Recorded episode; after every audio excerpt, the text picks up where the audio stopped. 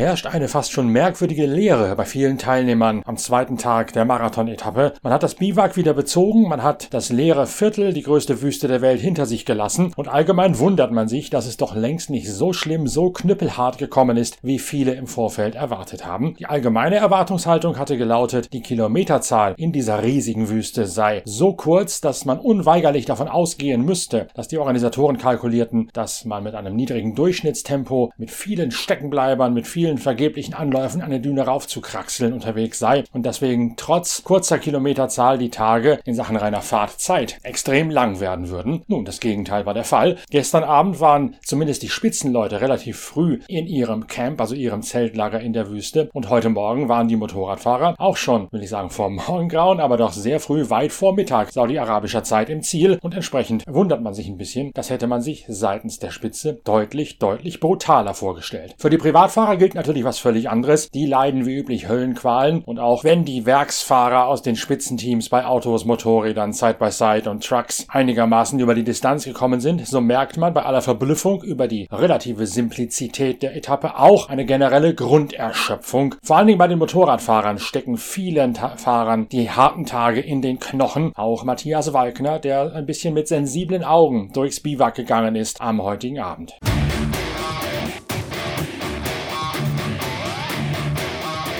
Für Walkner lautet natürlich die allererste Frage, wie geht es der ledierten Hand, mit der er sich bereits seit der ersten Woche rumschlägt. Zwischendurch hatte er sogar gefürchtet, er müsse die Rallye aufgeben. Trotzdem beißt der 36-Jährige sich durch. Also Matthias, wie steht's um die Hand? Ja, besser, besser wird's nicht wirklich und ich werde mir es auch daheim anschauen lassen. Also ich glaube jetzt nicht, dass was Schlimmes gebrochen ist. Also es ist eine kleine Absplitterung, was ich habe und ich glaube jetzt nicht, dass es viel, viel schlimmer wird, aber ich muss definitiv jetzt einmal eine Zeit lang Ruhe geben.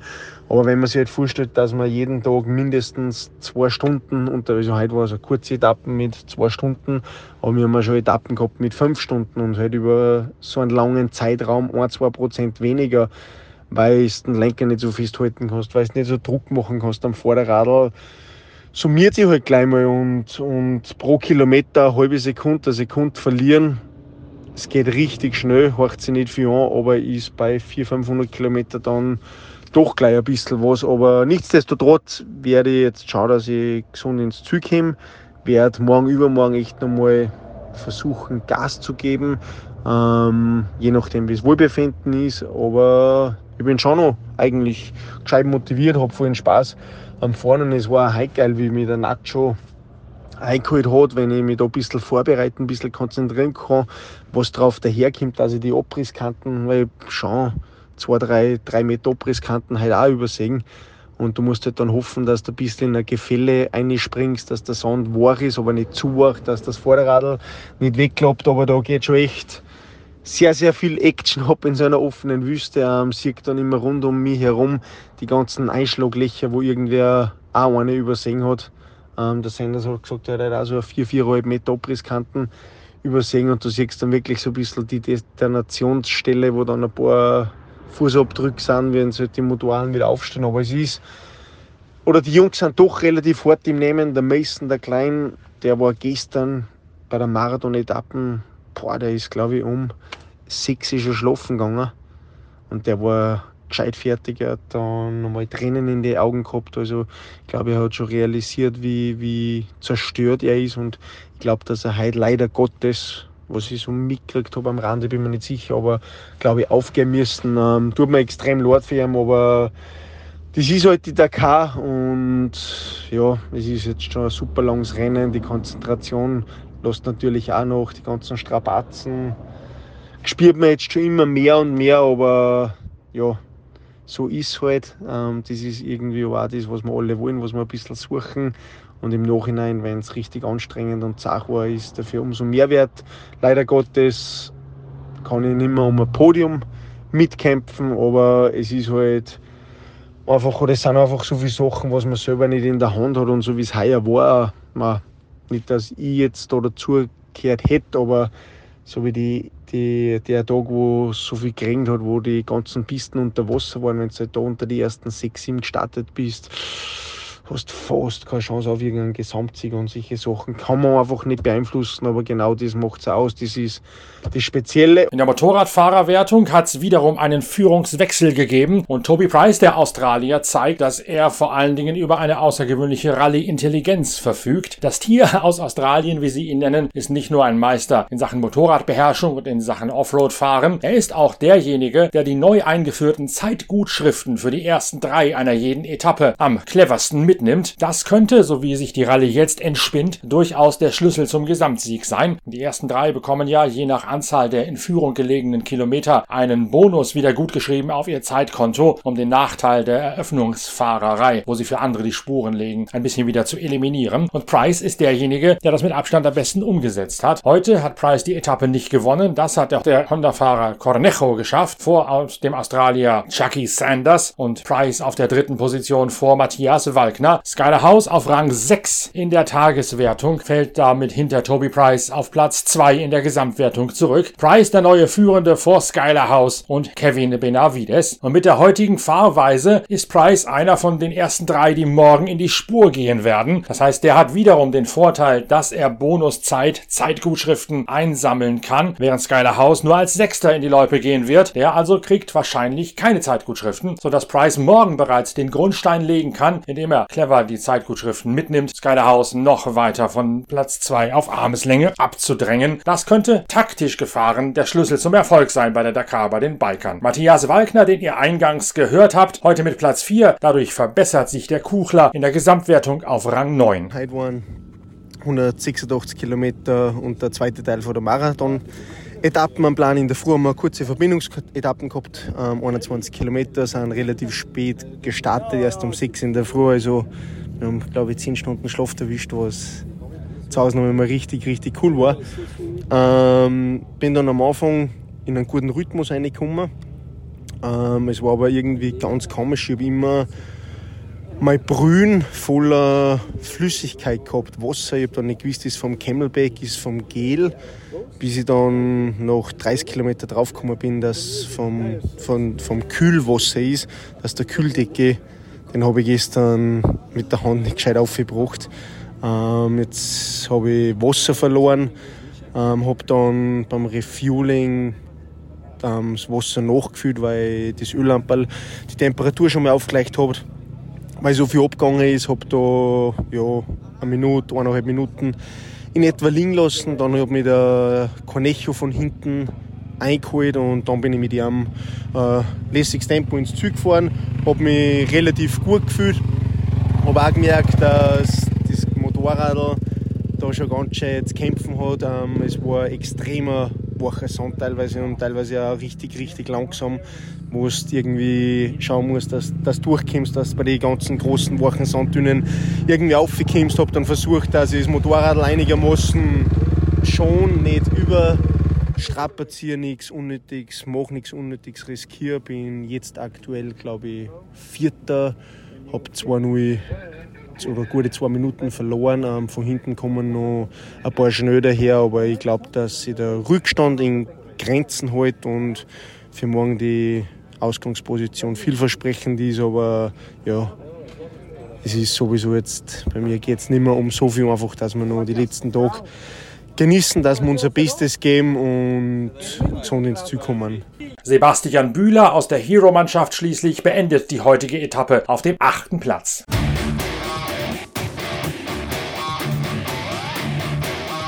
Bei den Autos ist an der Spitze reichlich die Luft raus. Sebastian Loeb holt sich die fünfte Bestzeit. Der Franzose dominiert schlechterdings die zweite Rallyewoche. Und damit ist Loeb auch der neue Zweitplatzierte, hinter dem allerdings nach wie vor souverän führenden Nasser Al-Attiyah. Sebastian Loeb verdrängt Lukas Moraes und seinen brandenburgischen Beifahrer Timo Gottschalk von der zweiten auf die dritte Position. Moraes und Gottschalk werden nämlich heute Zehnte.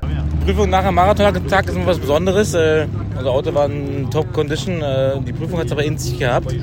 Wir sind im Gegensatz von gestern gefahren. Dadurch hatten wir sehr, sehr viele steile Anstiege, sehr hohe Dünen. Das war es immer nicht einfach, den besten Weg zu finden. Äh, muss einmal kurz festgefahren, aber okay, nicht schlimm, gehört dazu. Sind happy im Ziel zu sein, war eine anstrengende Prüfung. Wir hoffen, dass es jetzt ein bisschen ruhiger wird. Der Plan für morgen, so wie die letzten Tage, einfach kontrolliert weiterfahren. Ich denke, Sebastian werden wir nicht halten können, aber wir sind halt äh, fokussieren uns aufs Podium und, und darum geht es hauptsächlich. Zwei Positionen vor den neuen Gesamtdritten kommen in der heutigen Tageswertung Yazid Al-Raji mit seinem ostholsteinischen Beifahrer Dirk von Sitzewitz ins Ziel und auch von Sitzewitz zeigt eine gewisse Leere bei seiner Bilanz der Fahrt durchs Empty Quarter. Ein bisschen besser als gestern und vorgestern, aber ja, lang, Dünen, viele Dünen. Gibt Sachen, die aufregender sind, immer wieder tolle Landschaften, aber ähm, irgendwann freut man sich dann doch, wenn das zu Ende ist mit den ganzen Dünen. Haben wir ein Motorrad brennen sehen, kurz vorm Ziel, haben mir Bescheid gesagt, aber da war die Meldung auch schon da. Ähm, also es funktioniert auch, das Backup hier, Safety bei der Dakar wird groß geschrieben, machen sie einen guten Job. Ja, ähm, ich glaube, wir sind Sechster heute, kann schlimmer sein, kann besser sein, arbeiten wir dran. Daniel Schröder schließlich bleibt heute auf Platz 1 in der T1-Wertung für die älteren Allradler. Wir sind auch auf Rückweg wieder ganz gut unterwegs gewesen, eigentlich muss ich sagen. Ähm, einmal haben wir ungefähr Mitte der Etappe irgendwo gesteckt. Äh, äh, ja, aber hat glaube ich sich schon LKW vorher festgefahren, waren ziemlich, ziemlich tiefe Spuren und ja, ich hätte mich ein bisschen mehr, äh, ja, ein bisschen mehr Gas machen müssen, vielleicht noch in den ersten Gang einschalten oder so äh, ja, auf jeden Fall ein bisschen ärgerlich festgefahren da. Das ging aber relativ schnell. Ähm, ja, dann bei der war noch eine Schlüsselstelle bei Kilometer 168 von 180. Ähm, da sind wir eigentlich auch super durchgekommen. Und ähm, ganz kurz vor Schluss, fünf Kilometer vorm Ende, äh, habe ich nochmal einen extrem dummen Fehler gemacht und habe mich genau auf dem Dünenkamm festgefahren, sodass ich quasi ja, genau mittig auf der Düne festgesteckt habe. Nicht mit, äh, mit dem Motor vorne und mit dem Heck hinten, sondern wirklich rechte Seite rechts von der Düne, linke Seite vom Auto links von der Düne und wir haben genau auf der Mitte gesteckt und dann haben wir ungefähr eine Viertelstunde, 20 Minuten graben müssen, Sandleitern legen. Ja, dummer Fehler hätte nicht sein müssen, aber äh, ja, macht für uns im Großen und Ganzen äh, im Klassement nichts aus. Ich glaube, vom Fahren her können wir auch in einer Gesamtplatzierung mit allen Autos zusammen nicht mehr viel machen, wenn wir schneller fahren. Von daher es ist immer noch ärgerlich, macht ja auch keinen Spaß, aber ja, im Großen und Ganzen ähm, müssen wir das Ding jetzt auf jeden Fall irgendwie nach Hause fahren.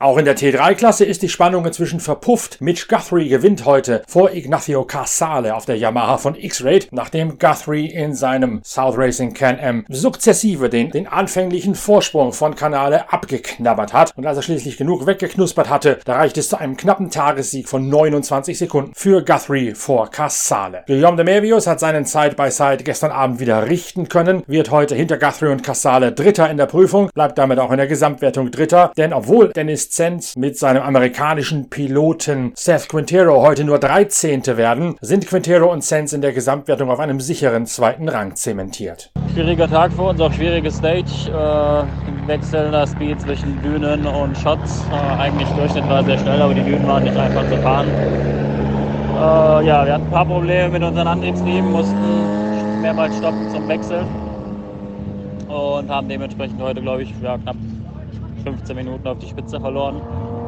Wir sind nach wie vor noch P2 overall. Äh, ich glaube, Guillaume Mebius nach seinen äh, Motorproblemen gestern müssen noch 17, 18 Minuten vor uns sein.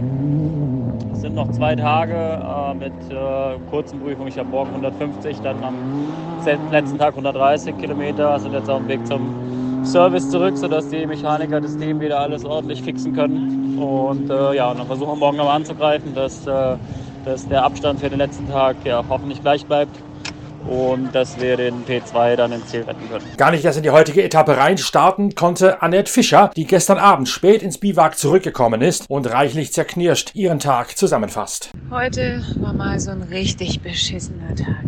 Wenn scheiße, dann scheiße mit Schuhen. Also wir sind heute eigentlich super durchgekommen bis äh, Kilometer 190 rundum ähm, 98. Ähm, und ja, dann sind wir eine lange Dünenabfahrt runtergefahren, was auch noch überhaupt kein Problem dargestellt hat. Und dann war ein Auto vor uns, was so vielleicht 30 Meter vor uns gefahren ist. Vielleicht war es auch 100, weiß ich nicht. Ähm, auf jeden Fall waren wir relativ dicht beieinander. Und äh, kurz hinter diesem Abstieg wo es ein sogenanntes, Sub, also in ein Sapka ging. Ein Sapka ist quasi ein ausgetrockneter wie Fluss oder ein, ein Tal zwischen den Dünen.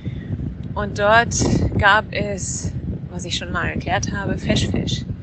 Feschfesch ist ganz, ganz feiner Staub, der um sein, also einfach explodiert, wenn man durchfährt und man gar nichts mehr sieht. Und leider ist uns das heute zum Verhängnis geworden. Wir sind äh, hinter diesem Auto oder neben diesem Auto gefahren und äh, ja, leider haben wir so dadurch, dass sie genau in dem Moment da reingefahren ist, wo direkt auf meiner Spur eine kleine Düne war, habe ich die nicht sehen können. Bin da im Prinzip draufgefahren, wie auf so ein Katapult, gerade im Beschleunigen war. Und äh, wir haben uns ordentlich überschlagen. Glücklicherweise ist äh, weder mir noch Anni was passiert. Ähm, wir sind äh, wohlauf, haben auch gar nicht so viel zunächst mal kaputt gemacht. Es war nur ein unterer ähm, Querlenker, der kaputt war. Und äh, ja, es war ein bisschen blöd, dass wir den nicht dabei hatten. Das heißt, wir mussten auf den T5-Truck warten, der auch ein Rennteilnehmer ist und diesen, dieses Teil dabei hatte oder hat. Ähm, das hat uns mal vier Stunden gekostet wahrscheinlich, weil heute die Dünen so schwer waren, dass die Trucks natürlich nicht gut durchgekommen sind. Und ja, dann haben wir leider feststellen müssen, nachdem wir repariert haben und alles soweit äh, fertig gemacht haben und hier in der Nacht noch durch die Dünen durchgefahren sind, was auch nicht so ganz einfach war, ähm, ja, festzustellen, dass wir am nächsten Morgen nicht starten dürfen, weil der Rollcage-Leiber was abgekriegt hat. Und äh, ich hoffe mal, dass wir werden morgen ins äh, Camp auf der Straße fahren. Wir sind ja jetzt in diesem Marathon-Biwak, das heißt, hier gibt's auch keinen Assistance, keinen Service. ähm, wir können hier auch nicht wirklich reparieren. Deswegen, ja, bleibt uns morgen leider, leider nichts anderes übrig, als einen Tag auf jeden Fall auszusetzen und zu hoffen, dass die Jungs im Biwak das wieder hinkriegen. Ja, was soll ich sagen? Ähm, scheiß Tag, aber Glück im Unglück, uns ist nichts passiert. Das Auto ist sicher. Ähm, das haben wir jetzt mal ordentlich getestet. Und äh, ja, letztendlich bin ich glücklich, dass wir nicht irgendwo draußen in den Dünen übernachten müssen, sondern ich jetzt geduscht hier im Biwak stehe,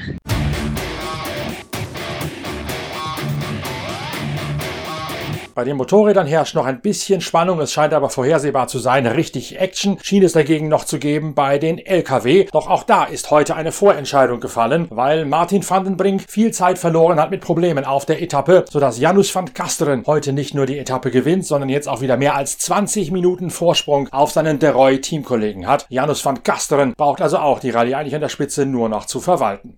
Die Entscheidung in allen Kategorien scheint also im leeren Viertel gefallen zu sein. Es gibt jetzt noch zwei relativ kurze Sprints in Richtung Norden am Persischen Golf entlang. Natürlich wäre es zu früh, jetzt schon die Bücher zuzuklappen und die Recherchen sein zu lassen, denn auch auf diesen Tagen kann noch alles Mögliche passieren. Aber mittlerweile gleicht das Ganze eher doch noch eine Art Rolling Home und keiner richtigen Rallye Dakar mehr, bei der auf Spitz und Knopf gefochten wird. Trotzdem bleiben wir natürlich dran. Trotzdem habe ich das Ohr weiter am Gleis für euch, liebe Pitwalk-Leser und Pitcast-Hörer. Und ich freue mich schon darauf, morgen die nächste Episode mit euch gemeinsam zu genießen. Bis dahin stöbert noch ein bisschen in der aktuellen Ausgabe unserer Zeitschrift Pitwalk Pitwalk, Heft Nummer 70 oder schaut auf der Internetseite pitwalk.de im Shop. Da gibt's nämlich noch die ganzen Cover aller bisher erschienenen Ausgaben zu sehen. Und schon mit Heft 1, dem mittlerweile ja fast schon geschichtsträchtigen Sammlerexemplar unserer Premium-Zeitschrift, haben wir der Rallye Dakar immer einen ganz besonders großen Rahmen eingeräumt. Wer also noch ein bisschen lesen möchte, inspiriert von den Podcasts und inspiriert von dem Geschehen in diesen Tagen, der findet auf der Internetseite pitwalk.de im sogenannten Pitshop ein großes Reservoir in unserem Backkatalog, in unserem Köchelverzeichnis und kann sich dort entsprechend bedienen. Wenn es Fragen gibt, einfach eine Mail an shop@pitwalk.de. Die wird auch am Wochenende beantwortet, sodass wir da entsprechend euch gerne mit neuem Lesestoff von Deutschlands größter Motorsportzeitschrift versorgen. Wir hören uns morgen wieder mit dem nächsten Pitcast. Danke fürs Reinschalten. Euer Norbert Okenga.